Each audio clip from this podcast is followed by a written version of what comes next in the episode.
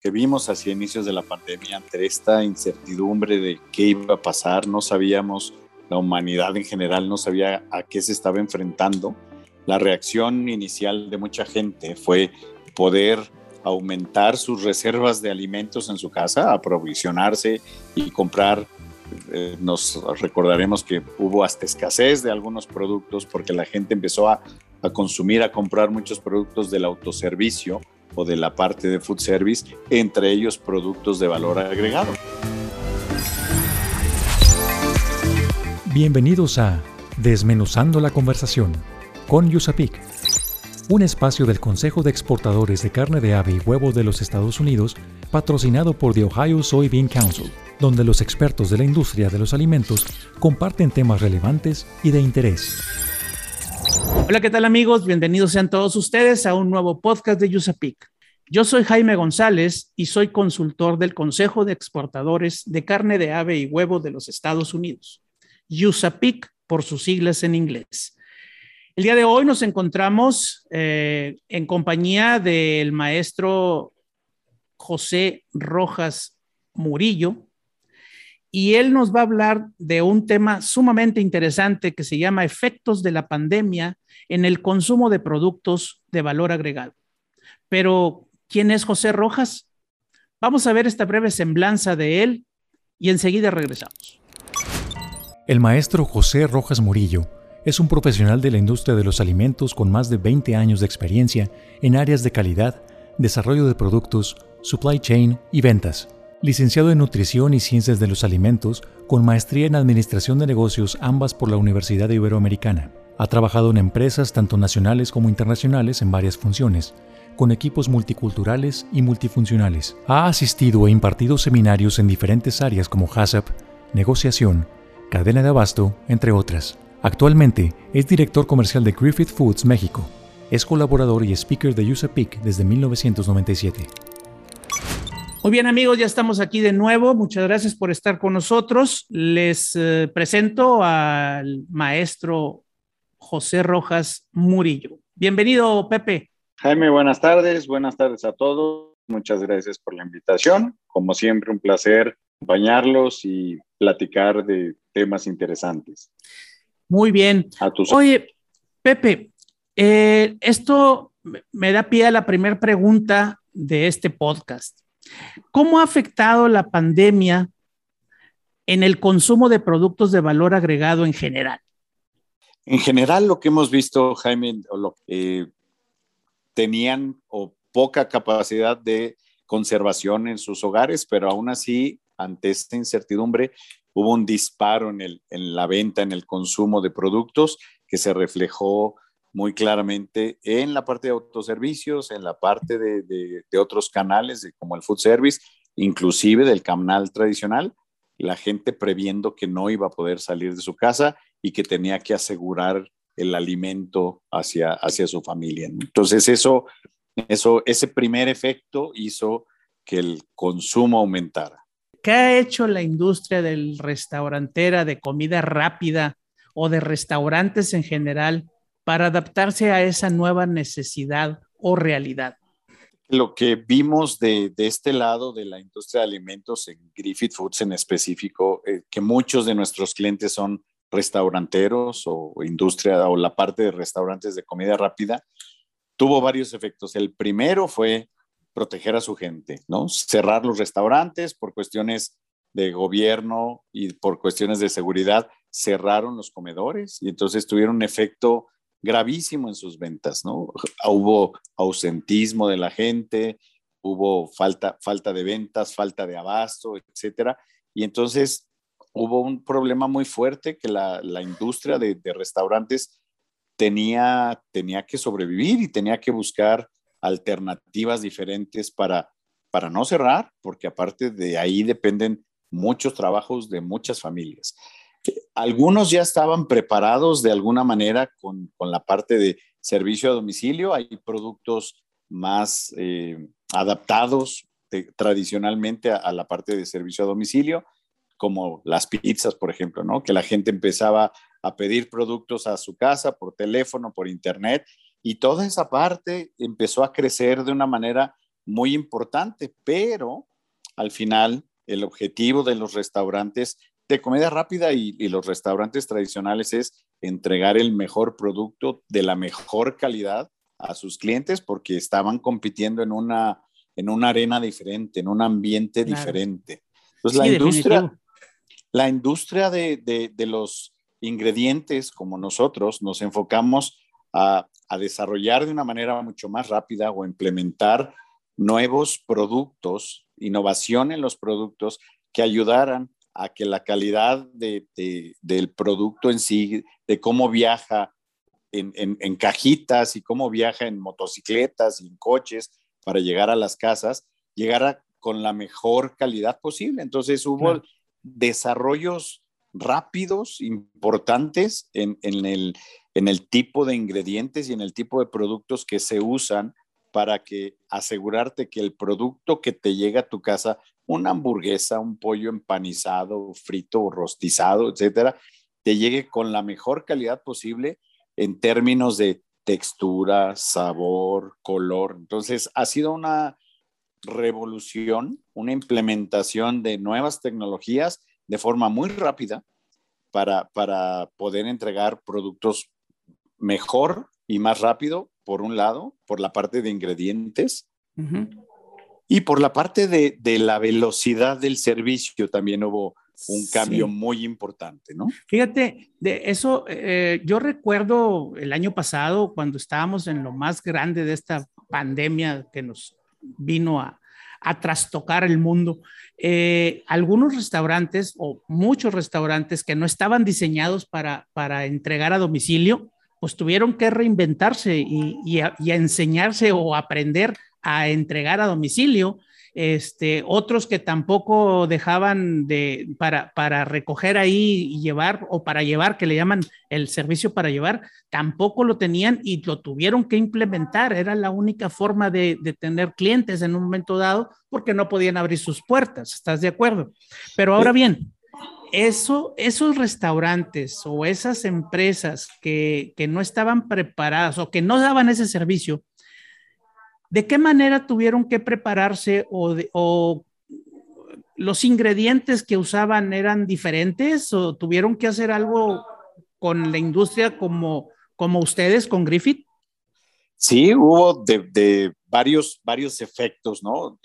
el primero, como bien dices, oye, cierra la puerta y no hay manera de que la gente venga a recoger sus productos o que venga a comer. Entonces hubo, sin estar directamente nosotros relacionados en, esa parte, un incremento en la compra de motocicletas, por ejemplo, de, cajas para, para llevar los productos, de, de empaques diferentes. Nosotros, aunque no vendemos empaques, trabajamos mucho con los clientes diseñando los productos para que viajen en el mejor empaque posible y te lleguen con, la calidad de la textura, que no se humedezcan, etcétera.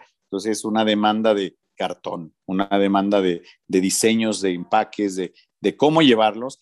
Y en la parte de ingredientes, desarrollo de muchos ingredientes de una forma muy rápida que aseguraran que el producto, por ejemplo, no llegue aguado o no llegue, eh, que se empiece a desprender la parte de empanizados, por ejemplo, en, hablando específicamente de productos de, pollo, ¿no? que van fritos, llevan calor y van en una caja donde se genera ahí como una cámara de vapor, asegurando que esos nuevos empanizadores te lleguen a tu casa con una textura casi o lo más parecido a que si lo estuvieras consumiendo en el restaurante.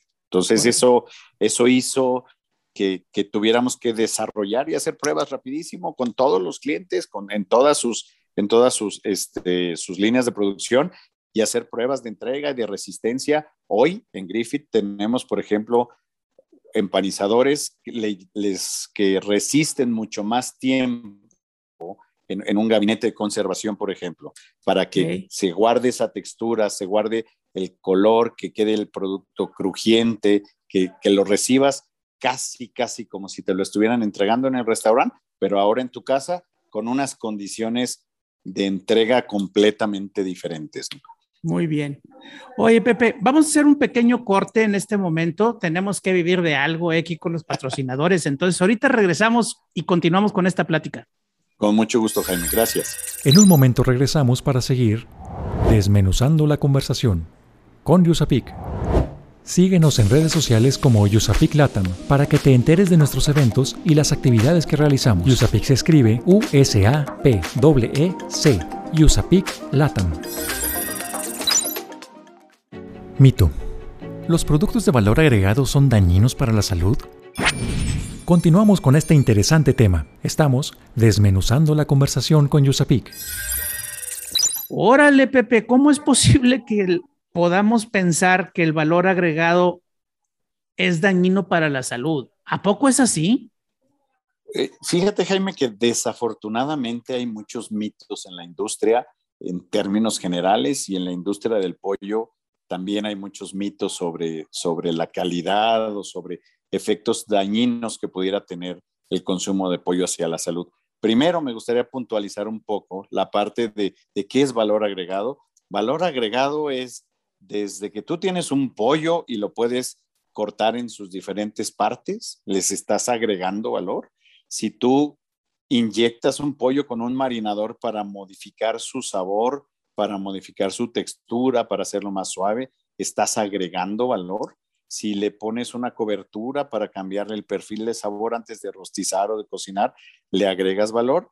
Y hay otro tipo de valor agregado adicional que son productos que ya están parcialmente cocinados, por ejemplo, unas, unos boneless que están empanizados, prefritos y congelados para que la gente los termine de cocinar en su casa, o hay productos que ya están completamente cocinados que solamente se retermalizan o se calientan en diferentes, en diferentes formas. Ahí todos los paquetes o todos los productores tienen recomendaciones de cómo reconstituir o de cómo recalentar esos productos de valor agregado. Entonces, la, definición de valor agregado es, es muy amplia, pero ahorita nos estamos enfocando mucho más a los productos que compras que ya vienen en una bolsa y que tienes o solamente que calentar o que tienes que terminar su cocción para podértelos consumir.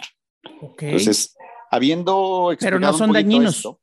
no son dañinos. Hay como te decía, hay muchos mitos. Hay un mito muy grave en la parte de la producción de pollo que mucha gente, mucha gente de la industria incluso o de, la, o de la parte de la salud que dice, oye, no comas pollo porque el pollo tiene muchas hormonas y esas hormonas tienen un efecto negativo en el desarrollo de, de los jóvenes o de los adultos, etcétera.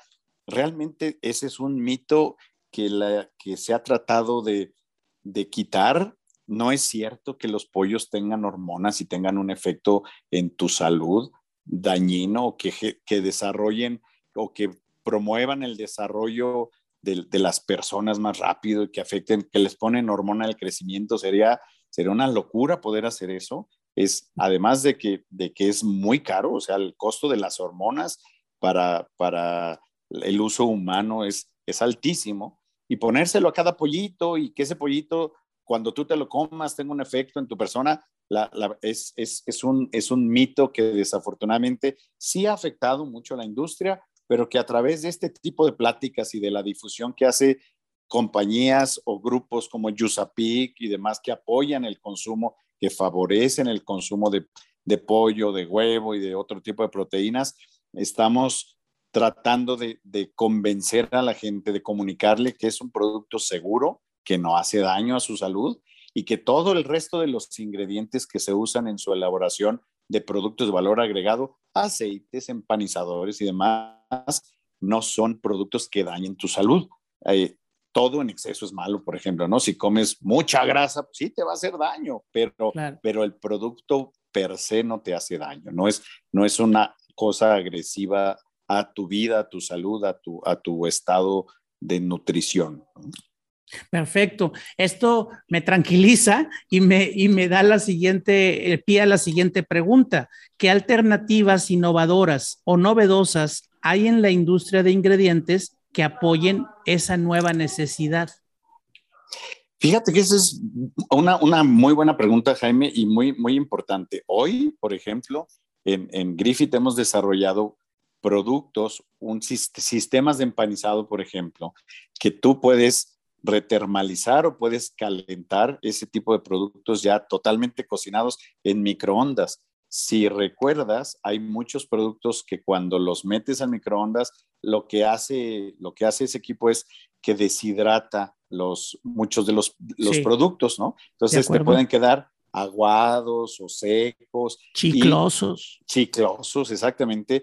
Y en Griffith tenemos un, un sistema que se llama Stay Crisp, que lo que hace es que tienes un producto que lo puedes meter al microondas, lo calientas en el microondas y la textura del producto es crocante, es crujiente, como si saliera del freidor, igual que si estuvieras en el restaurante. esa es una tecnología propietaria desarrollada por nuestra eh, unidad de negocio en Canadá, que está disponible en México para, para todos los, nuestros clientes, que, que, te da una gran ventaja porque promueve el consumo de pollo, promueve el consumo de productos de valor agregado y quita ese rechazo que hay a veces de la gente que dice, es que si lo compro, lo caliento en el microondas y ya no sabe, ya no sabe bueno, ¿no? Sabe, sabe aguado, sabe chicloso, se le cae el empanizado. Este sistema es muy bueno porque hace que, la, percepción y la calidad del producto sea casi, casi igual que como si lo estuvieras comiendo saliendo del freidor.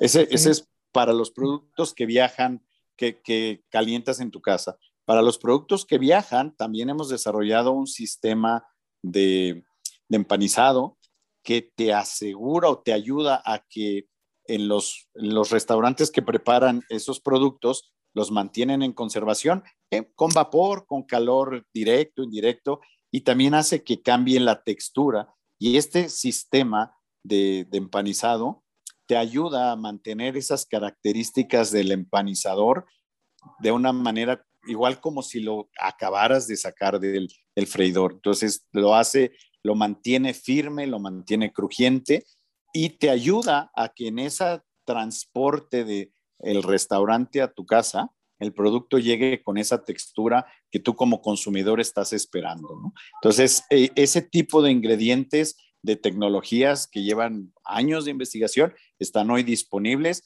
y mejoran mucho la, calidad del producto que ya consumes en tu casa.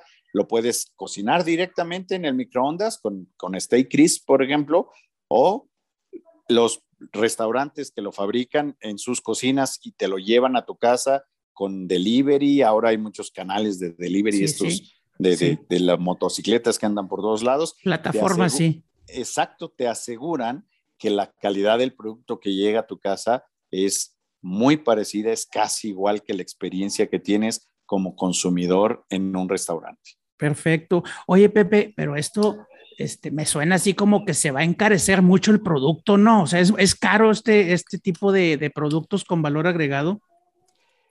Eh, agregarle valor a un producto, la, gente tiene esa percepción de, no, pues es que lo que pasa es que le ponen más cosas y me va a salir más caro. Ahí es donde las economías de escala, los volúmenes nos ayudan y, la eficiencia que se logra en las plantas eh, no, nos ayude a que la diferencia no sea tan grande. Si un producto sin, sin ningún proceso es más barato, un producto fresco que no tiene ningún proceso es más barato y la gente dice, no, pues yo lo puedo empanizar en mi casa y me va a quedar más bueno y, uso mis ingredientes, pero ahí estamos hablando de una escala pequeña que al final si sumáramos todos los costos de usar los ingredientes y el gas que usamos, etcétera, te, da un costo parecido a productos de valor agregado. Una de las grandes ventajas que tiene de los productos de valor agregado ya hechos en una, en una forma industrial son los volúmenes que se fabrican, la eficiencia que se tiene en esos procesos, hacen que ese diferencial no sea tan grande y que el beneficio desde el punto de vista calidad y de practicidad que tiene el consumidor lo, lo, lo, lo minimice, ¿no? Entonces, si tienes un producto de muy buena calidad, que se fabricó en una escala muy grande, eh, te hace, te, te, garantiza que ese diferencial no sea tan, tan grande comparado contra lo que tú vas a invertir hacer, haciéndolo en tu casa. Y sobre todo es el ahorro en tiempo, la eficiencia, la practicidad que, que te da ese tipo de, de productos preparándolos en tu casa o retermalizándolos solamente en tu casa. Muy bien. Pepe, vamos a ir a, a un pequeño corte antes de continuar y regresamos en un momento, ¿sí? Con mucho gusto, Jaime. Gracias. Órale. En un momento regresamos para seguir desmenuzando la conversación con Yusapik. Una tarea primordial de la oficina de Yusapik en México es promover un mayor acercamiento entre las empresas procesadoras de carne de ave y productos cárnicos procesados con sus contrapartes en los Estados Unidos. El objetivo es aprovechar las fortalezas de cada industria y propiciar una mayor integración comercial a fin de promover un mayor consumo de productos avícolas en la región de Norteamérica y de aprovechar de manera conjunta la apertura de mercados de exportación. Si deseas asesoría relacionada con la reformulación o el desarrollo de nuevos productos, contáctanos a través del correo electrónico proyectos.usapic.org.mx. Recuerda, USAPIC se escribe U-S-A-P-E-C. Dato. Según la ANETIF, el consumo de productos frescos de las carnes en general seguirá creciendo más que los productos de valor agregado. Continuamos con este interesante tema. Estamos desmenuzando la conversación con Yusapik.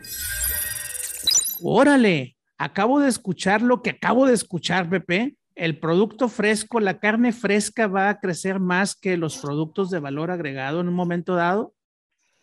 Fíjate que es un efecto de mercado interesante. Eh, sí, hay mucha gente que prefiere consumir productos frescos contra productos de valor agregado, principalmente por las cuestiones de costo que, veníamos platicando, ¿no? De, oye, ¿cuánto me cuesta una boneless de pollo, una palomita de pollo contra pechuga de pollo fresca y hacerlo en mi casa? El consumo, afortunadamente, la gente sigue, sigue consumiendo todo tipo de productos, de, de pollo, de res, etcétera. Y sí, la carne fresca sigue teniendo un lugar importante en, los hogares mexicanos, aunque el consumo de valor agregado sigue creciendo, ¿no? Sigue creciendo. Y me gustaría ligarlo un poco, Jaime, a la parte de los mitos. Hablábamos de ese mito de las hormonas y los daños a la salud. Y hoy tenemos en México, a partir de, de este año, hace unos pocos meses, nos recordarán que se publicó una nueva norma de etiquetado en donde todos los productos que se venden en el autoservicio, que van directos al consumidor, por obligación, las compañías tienen, tienen la obligación de declarar eh, ahora con unos octágonos ahí negros, unas estampas en los, en, los empaques que dicen, oye, alto en sodio, alto en calorías, alto en grasas, etcétera.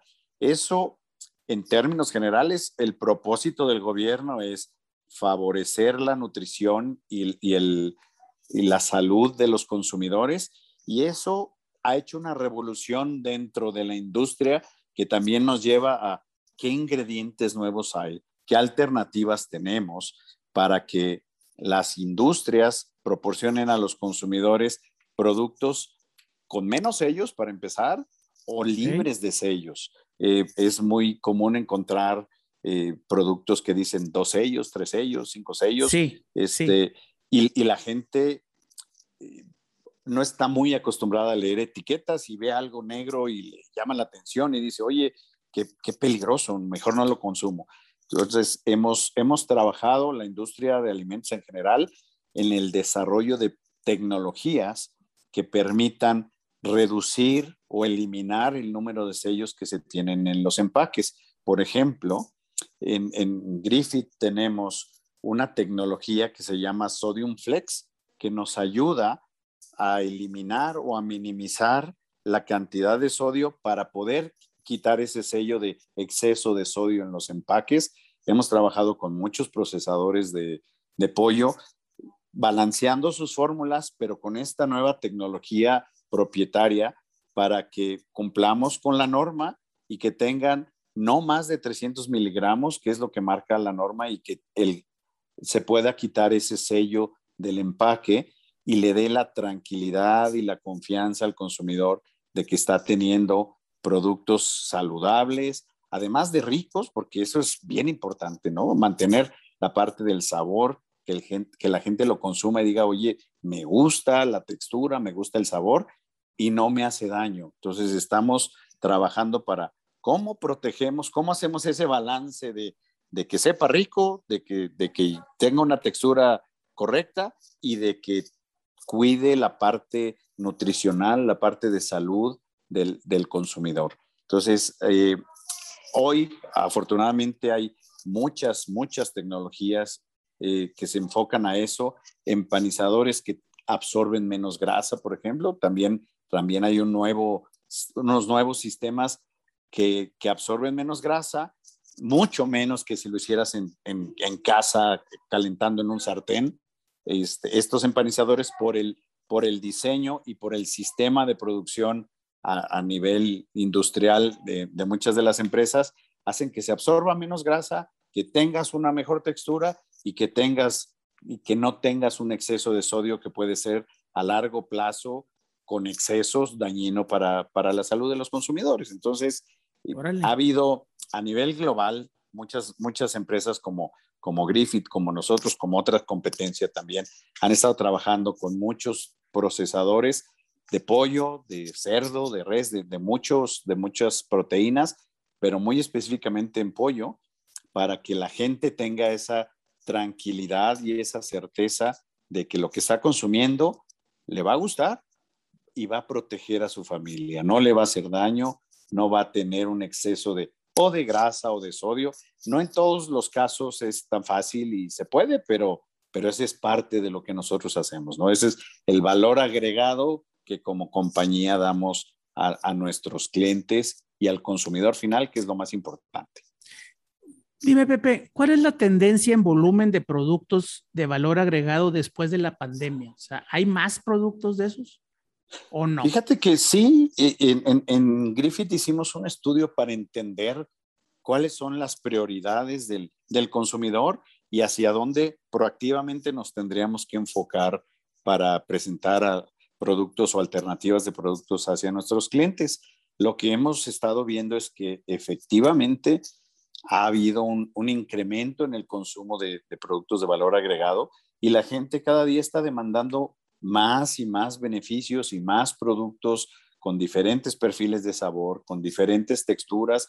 Ha ido, ha ido creciendo. Eventualmente esto, esto cambiará, pero hay cosas que van a permanecer. Esta pandemia nos ha enseñado muchas cosas, desde que debemos usar gel, que debemos cuidarnos, eh, eh, en esa encuesta e, evaluamos muchas de cuáles de las cosas que estamos haciendo hoy en la pandemia van a permanecer por, por el resto de nuestros días.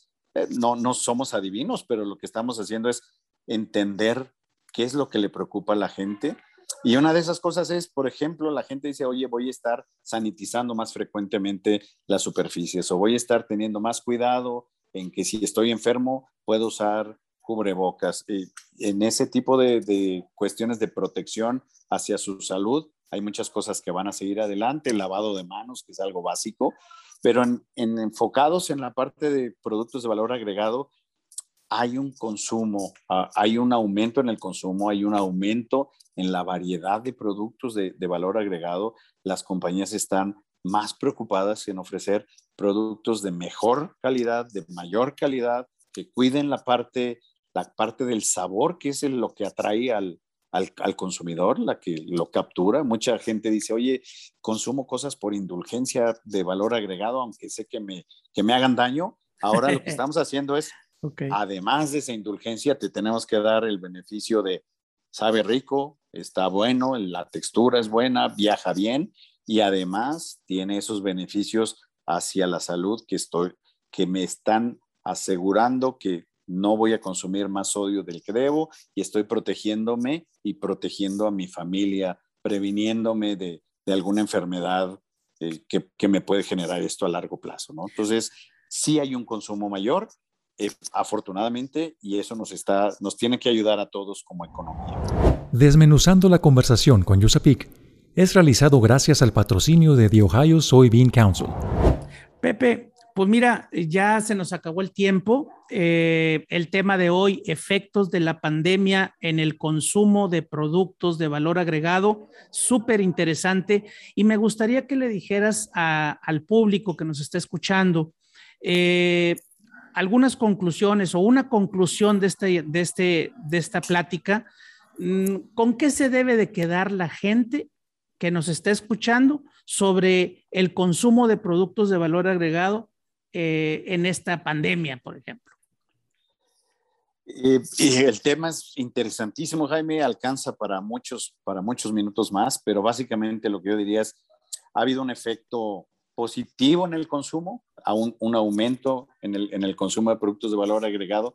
Hay un gran esfuerzo de la industria de alimentos, de los procesadores de pollo, de los procesadores de proteínas y de los, de los procesadores de ingredientes, como el caso de Griffith, en el desarrollo de tecnologías que aseguren que el producto de valor agregado, ya sea que lo prepares en tu casa o te llegue desde un restaurante vía, vía servicio a domicilio, tenga la calidad como si estuvieras en el restaurante. La satisfacción del cliente en términos de calidad de producto es un enfoque que toda la industria tenemos, que toda la industria está persiguiendo y se está trabajando mucho en ese en ese desarrollo de las mejores tecnologías, los mejores ingredientes para darte productos ricos y sanos para, para las personas. Muchísimas gracias, Pepe, muy amable por estar con nosotros el día de hoy. Y pues nos vemos pronto. Yo soy Jaime González, soy consultor de USAPIC. Nos vemos en la próxima. Desmenuzando la conversación con USAPIC. Por esta emisión ha llegado a su fin. Te invitamos a que te suscribas a nuestro podcast, comenta lo que más te gustó en este capítulo y deja tus dudas para nuestros expertos. Estaremos atentos a resolverlas.